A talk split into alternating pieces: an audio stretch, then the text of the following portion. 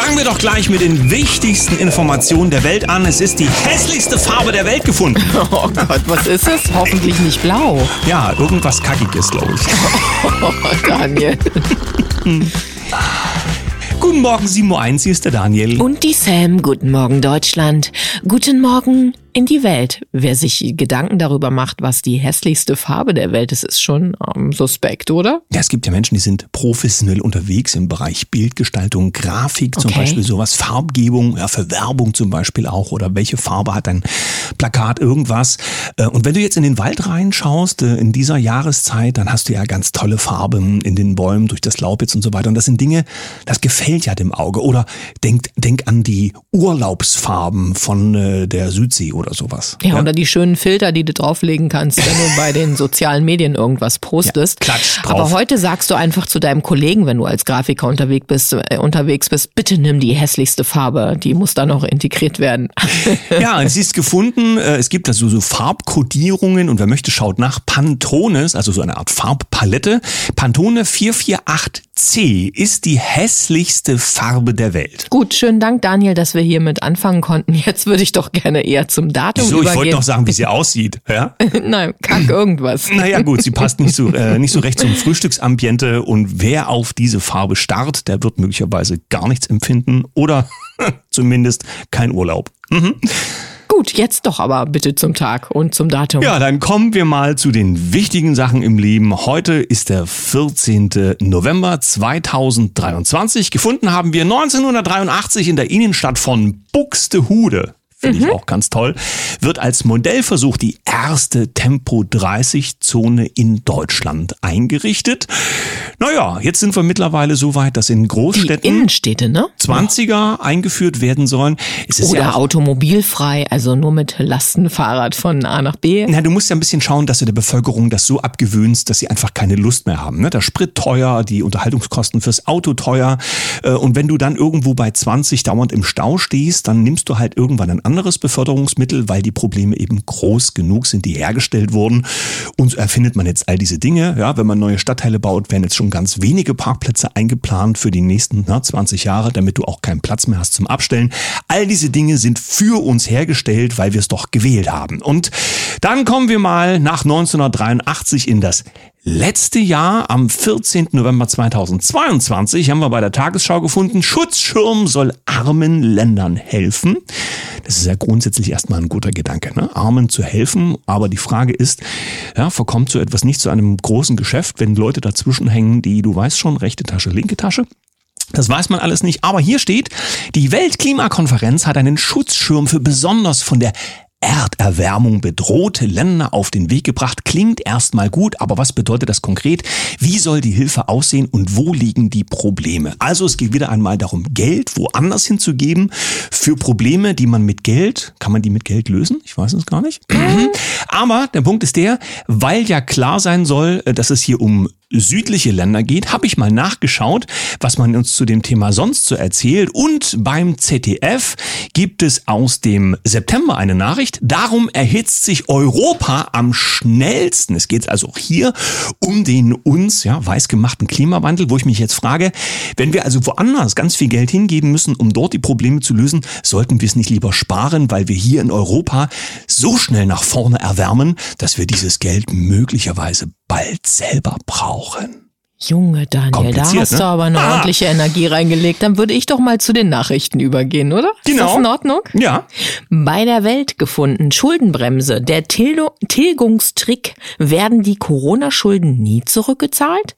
Die Diskussion über die Schuldenbremse im Bundeshaushalt sowie die Verwendung und Rückzahlung von Corona-Schulden aus den Pandemiejahren nimmt wieder Fahrt auf. Am kommenden Mittwoch wird ein wichtiges Urteil des Bundesverfassungsgerichtes zur Schuldenbremse erwartet. Im Kern geht es um die Frage, ob die Ampelregierung ungenutzte Kredite zur Bewältigung von Pandemiefolgen umwidmen und in den neuen Klima- und Transformationsfonds KTF übertragen durfte. der Ätna ist ausgebrochen. Ach, Ja, wohin denn? nach oben. Ah, ja. Vor allen Dingen Ähm, hohe Aschewolke und viele machen sich jetzt Gedanken über das CO2 und Faktenchecker erklären uns natürlich gleich, weil nun viele unken, ne, CO2 und was ist denn jetzt mit dem Klima und so weiter. Natürlich sind die Vulkane nicht so schädlich wie wir Menschen, erklärt man uns. Ah ja. Ja, das gibt's also gibt's also auch der direkte Artikel darüber.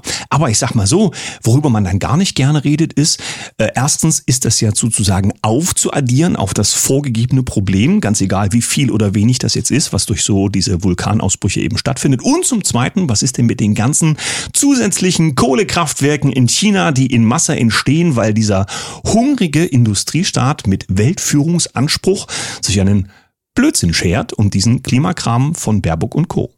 Apollo News. Bundeswehr kann ihre Heizkosten nicht bezahlen. Ein massiver Schätzungsfehler im Haushalt führte dazu, dass der Bundeswehr plötzlich 660 Millionen Euro zur Begleichung von exorbitant gestiegenen Energiekosten fehlen, weil die Rechnung für Heißwasser, Strom und Co. so knapp verdoppelt hat, muss man jetzt an der Ausrüstung sparen. Ach, wieder mal. Ja, das heißt ja, bei der Bundeswehr ist in Friedenszeiten die Ausrüstung der Feind.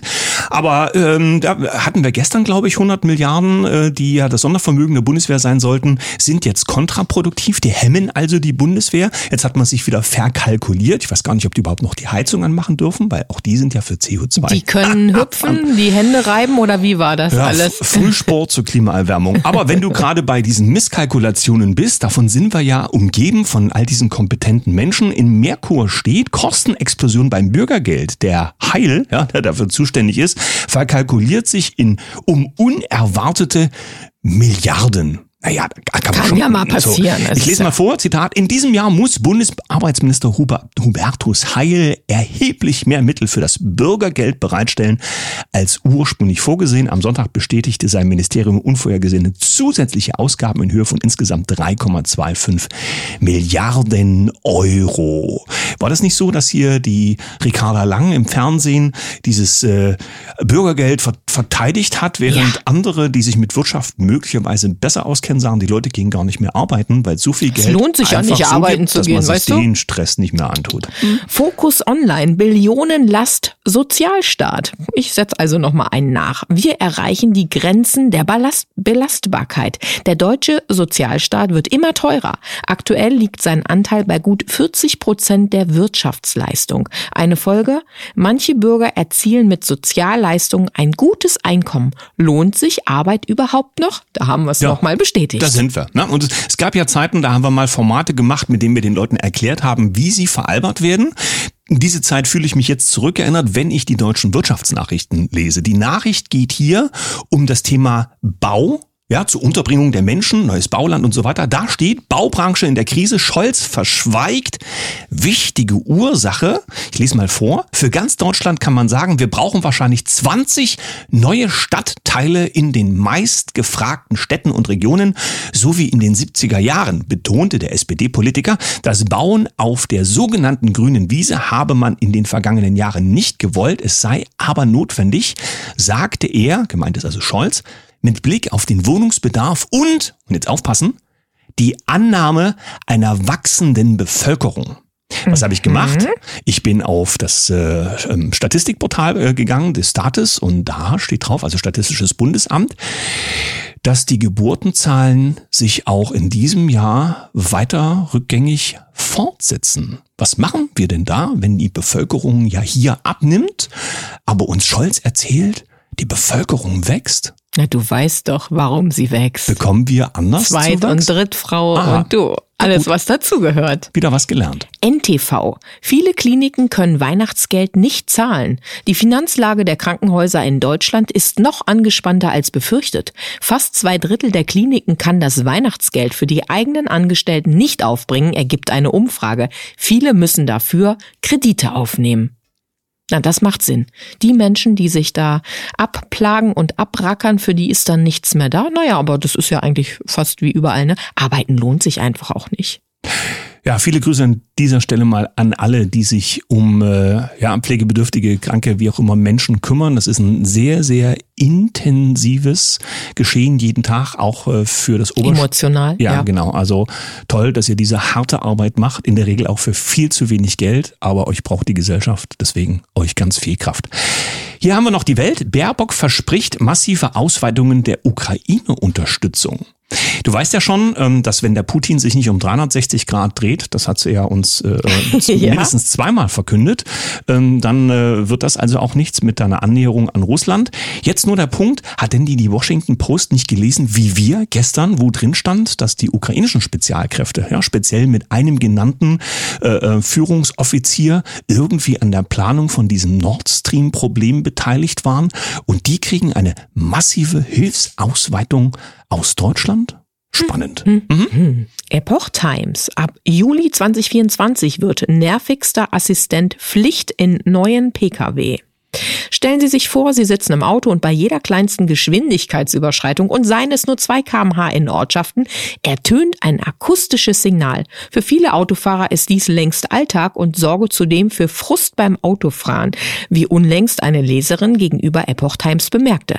Das Bimmeln, wenn man über das Geschwindigkeitslimit kommt, ist eindeutig der nervigste Assistent von allem. Schön, dass wir überall von Maschinen reguliert werden. Ja, und äh, du kennst ja diese Film, Sylvester Stallone hat doch mal in einem Film gespielt, wo es dann fürs Fluchen und so weiter, überall gab es Automaten, wo dann die Strafzettel gleich rauskam. Wäre ja so eine Sache fürs Auto, ne? zu schnell gefahren, zack, kommt gleich ein Zettel mit dem fertigen Bescheid und, und, und. Aber da sind wir ja an dem Punkt, dass du dich fragst, wo soll das eigentlich hinführen? Am Ende zum ja, autonomen Fahren, du darfst also nichts mehr und darüber hinaus dann, du weißt schon, Klima und so weiter, besser gar kein Auto mehr. Irgendwann entscheidet dann auch noch dein Auto, wo es dich hinfährt, oder? Ja, nicht nur das, sondern am Ende bleibst du besser in deinem Stadtteil, es sei denn, du hast dein Gesundheitszeugnis und darfst ein paar Kilometer darüber hinaus. Das ist aber eine Verschwörungstheorie, Daniel. Ja. Kommen wir zum zweiten Teil der Sendung. Mhm. Das ist immer mein Lieblingsteil. In dieser Woche oder vielmehr in den nächsten Wochen, das dürfen wir euch schon verraten, geht es ja um ums Glück und das aus verschiedensten Perspektiven. Heute haben wir nochmal einen Gast zugeschaltet. Sie sorgt dafür, dass jetzt eine Glückswelle losgetreten wird und ja, es, ich bin gespannt, was sie heute zu sagen hat. Heute Morgen ist die Dame zu Gast, die zum Führungstrio vom Glücksbringer Online-Kongress gehört. Die Sam sitzt da hier, Thomas Oglinski ist zu Hause und in der Leitung ist die Mira Feist. Schönen guten Morgen. Ja, guten Morgen euch, guten Morgen an alle Zuhörer. Ja, guten Morgen auch von mir. Schön, dass wir uns jetzt mal so quasi vor der Kamera oder am Mikrofon haben. Hintenrum haben wir doch deutlich häufig Kontakt derzeit, weil wir ja das Kind schaukeln dürfen. Die Glückswelle ist am Rollen und äh, das, was wir so als Komposition bis hierhin haben, lässt sich schon sehen. Ja, denn äh, die Videos sind ja gestartet. Es gab unsere, da sagen wir Premiere beziehungsweise Premiere 2 und äh, das Tolle ist aber als solches, wir haben geliefert und die Menschen können es sich anschauen. Wir bekommen die ersten Rückmeldungen zu den großartigen Protagonisten, die wertvolle Inhalte liefern und so kann es ja gerne weitergehen. Was ist denn so deine Reflexion der letzten ja, Wochen, kann man sagen? Eigentlich sind schon fast Monate ähm, rückblickend. Wie ist das ganze Projekt gestartet und wo sind wir Stand heute dann, auch im Energiehaushalt? Du darfst ehrlich sein, liebe Mira. ja, sehr gerne. Also, das ist äh, eine interessante Frage, weil wenn man nämlich gerade so dabei ist, äh, die, du sagtest ja, die Glückswelle rollt, gerade dabei ist, die Welle zu reiten, zu surfen sozusagen, und dann vielleicht das Brett auch mal so ein bisschen so leicht am Kippen ist, äh, ist das eine sehr spannende Frage, denn es bedarf äh, der Fähigkeit, die Adlerperspektive einzunehmen und während äh, Situationen, in denen es vielleicht auch mal hakt, dann ähm, trotzdem mit, ich nenne es so, inneren Abstand und einer inneren Ruhe und Distanz äh, die Dinge zu betrachten. Und das, ähm, ja, das denke ich, das gelingt uns ganz gut, trotz einiger wilder Wellen auch, die wir haben.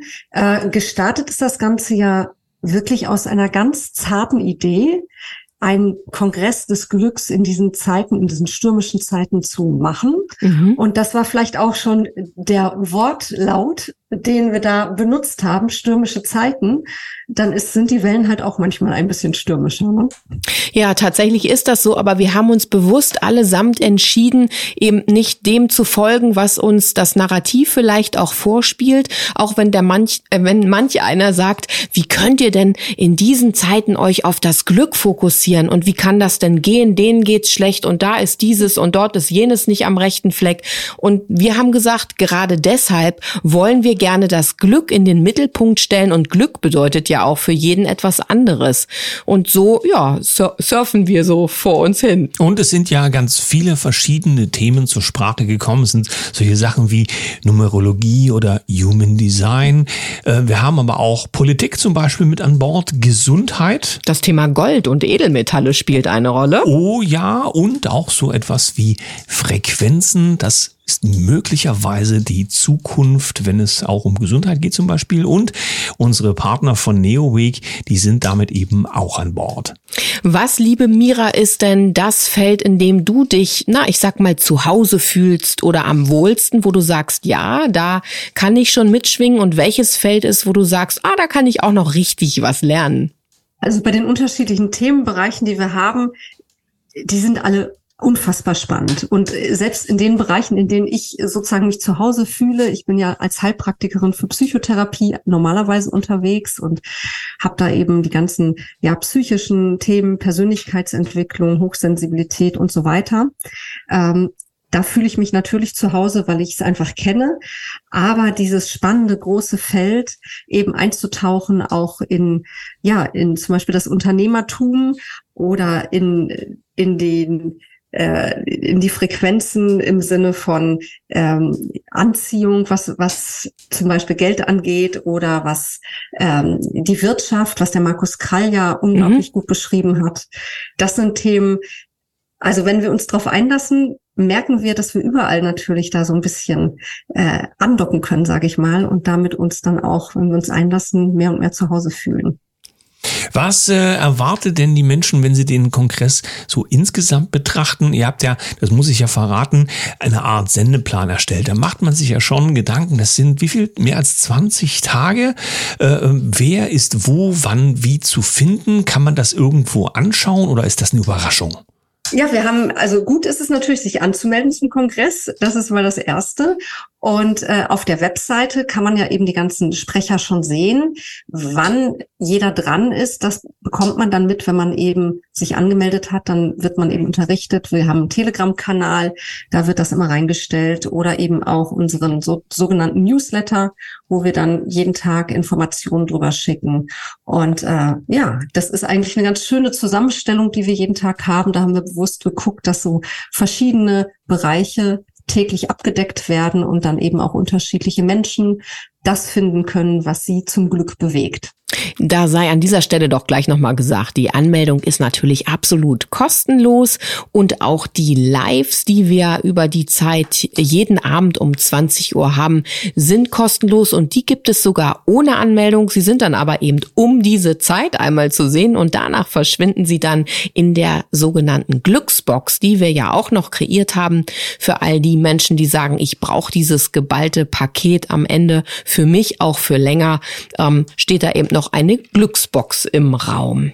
Und was in der alles drin ist, das steht auch auf der Website. Es ist eine ganze Menge, denn alle die, die am Glücksbringer-Kongress als Sprecher teilgenommen haben, haben sich was einfallen lassen, was sie da mit hineingeben. Also reinschauen lohnt sich auf alle Fälle. Wie sieht, haben über den Energiehaushalt als solches schon gesprochen? Du hast es ich angesprochen. Ich aber Mira ist äh, dieser Frage etwas ausgewichen. Also dein Energiehaushalt, liebe Mira, auch wenn ich schon fast äh, ahne, wie er gerade ist, wie ist dann der Status? Barometer?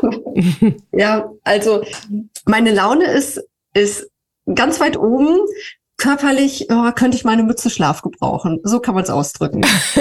also du, dein Körper ist gar nicht mehr da, aber der Geist, der fliegt so umher und regelt all die Dinge, die auch im Hintergrund bei so einem Kongress zu regeln sind. Es ist ja super viel organisatorisches und es sei dir an dieser Stelle auch nochmal herzlicher Dank gesagt, denn wir durften mit der Produktion zeigen, was wir können und äh, andere wunderbare Helfer kümmern sich um viel der anderen Dinge, die da sind und da gehörst du ganz vorne ohnehin.